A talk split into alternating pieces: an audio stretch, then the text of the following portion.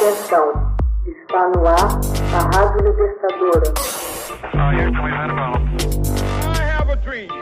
Começa agora o Hoje na História de Ópera Mundi. Argentina envia forças armadas para a retomada das Ilhas Malvinas.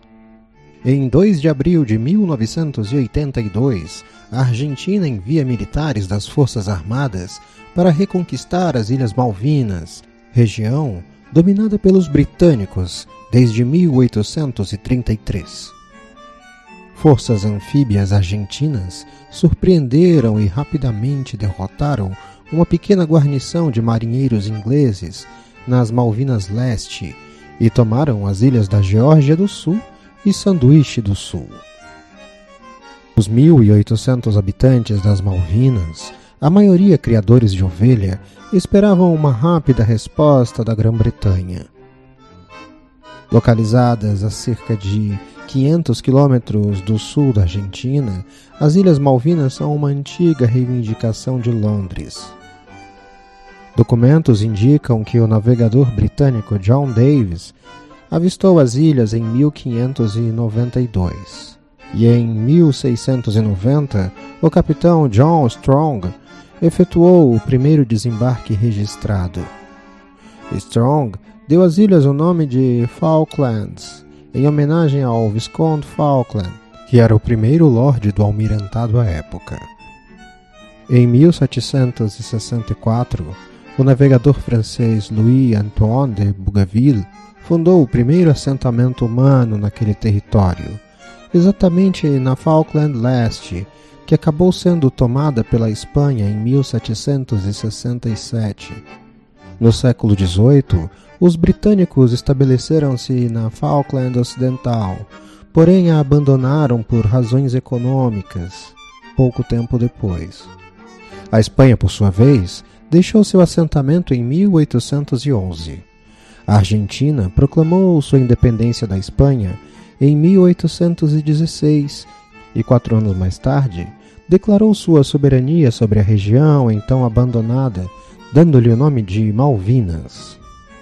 Os argentinos chegaram a construir um forte nas Malvinas Leste, mas em 1832 ele foi destruído por um navio de guerra estadunidense como retaliação.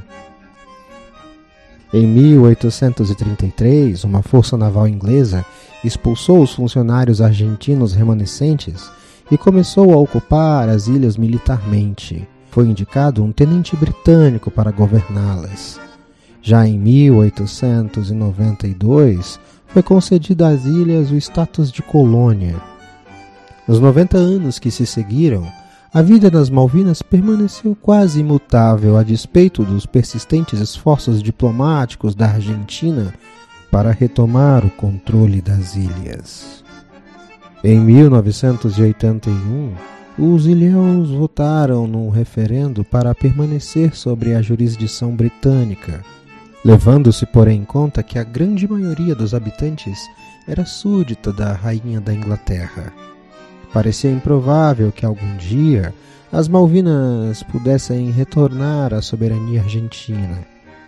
Enquanto isso, na Argentina, o país vivia uma ditadura militar chefiada pelo general Leopoldo Galtieri e que estava em decadência devido às críticas pelas violações dos direitos humanos praticadas por um regime opressivo e seu desempenho no plano econômico. A questão das Malvinas ocupava um lugar central na estrutura ideológica da junta militar na Argentina. Com isso, os militares planejaram a invasão como meio de insuflar o sentimento patriótico e assim manter o seu governo autoritário no país sul-americano. Uma ocupação em larga escala começou em 2 de abril daquele ano. Por ordem de seus comandantes, as tropas argentinas não infligiram baixas na população local. Enquanto isso, a primeira-ministra britânica, Margaret Thatcher reuniu uma força-tarefa de 30 barcos de guerra a fim de retomar as ilhas. Como entre as Malvinas e Londres existem cerca de 13 mil quilômetros, levou algumas semanas até que as forças armadas britânicas chegassem ao local. Neste meio tempo, o Reino Unido recebeu o apoio dos Estados Unidos em uma violação do Tratado Interamericano de Assistência Recíproca e com o respaldo velado do regime ditatorial do general chileno Augusto Pinochet. Em abril, a ilha da Geórgia do Sul é retomada por parte dos ingleses e, após intensas batalhas navais travadas ao redor da região, fuzileiros navais britânicos desembarcam na Malvina Leste em 21 de maio. Depois de semanas de combate, a grande fortaleza argentina de Stanley se rendeu em 14 de junho, terminando efetivamente o conflito bélico. Os ingleses perderam cinco navios de guerra e tiveram 256 baixas fatais. Os argentinos perderam seu único cruzador e perto de 750 vidas. Humilhados pela condução e pelo resultado da Guerra das Malvinas, os militares foram varridos do poder em 1983. Na Grã-Bretanha, a popularidade de Margaret Thatcher disparou e o Partido Conservador teve uma vitória esmagadora nas eleições parlamentares do mesmo ano.